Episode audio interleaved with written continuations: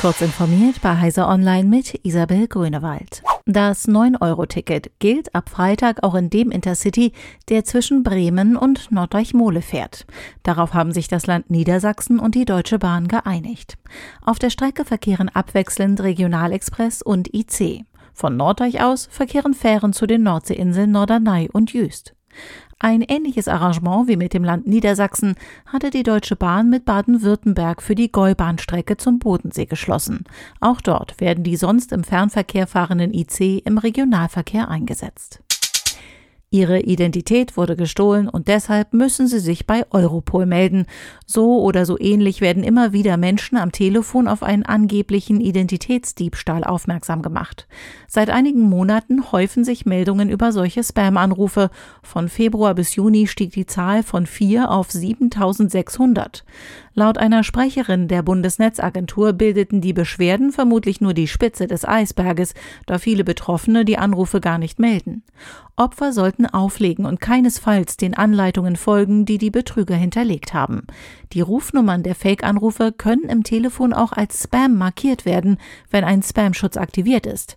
Auf diese Weise können auch andere Menschen vor solchen Anrufen geschützt werden. Apple will nach mehreren Spionageaffären, bei denen unter anderem Journalisten, Bürgerrechtlerinnen und sogar hochkarätige Politikerinnen und Politiker über Geräte des Herstellers abgehört wurden, deutlich mehr für die Sicherheit tun. Mit den nächsten Betriebssystemsversionen für iPhone, iPad und Mac soll es einen neuen Lockdown-Modus geben, der die Geräte nach außen abdichtet, wenn man sich selbst als besonders gefährdete Person wahrnimmt. Dies soll mögliche noch unbekannte Sicherheitslücken in dem Betriebssystem weniger leicht ausnutzbar machen. Per Schwänzeltanz teilen Bienen ihren Artgenossinnen mit, wo sie nektarreiche Blüten finden. Wissenschaftlerinnen und Wissenschaftler nutzen das nun in der Roboterkommunikation. Die Forschungsteams der University of Maryland sowie des Indian Institute of Science in Bangalore entwickelten für die Roboter ein visuelles Kommunikationssystem, wie aus ihrem in Frontiers in Robotics and AI veröffentlichten Paper hervorgeht. Mit speziellen Roboterbewegungsmustern und deren Ausführungsdauer können Roboter anderen Robotern eine Richtung und Entfernung mitteilen. Das kann nützlich sein, wenn bei Rettungsaktionen in Katastrophengebieten die Kommunikation über Funksignale nicht möglich ist. Diese und weitere aktuelle Nachrichten finden Sie ausführlich auf heise.de.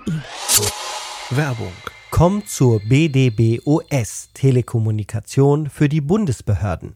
Wir brauchen Verstärkung für unsere Dienste. E-Mail, Voice und Video, Betriebsengineer und viele mehr. Kannst du noch nicht? Bringen wir dir bei. Als ITlerin bist du bei uns goldrichtig. www.bdbos.de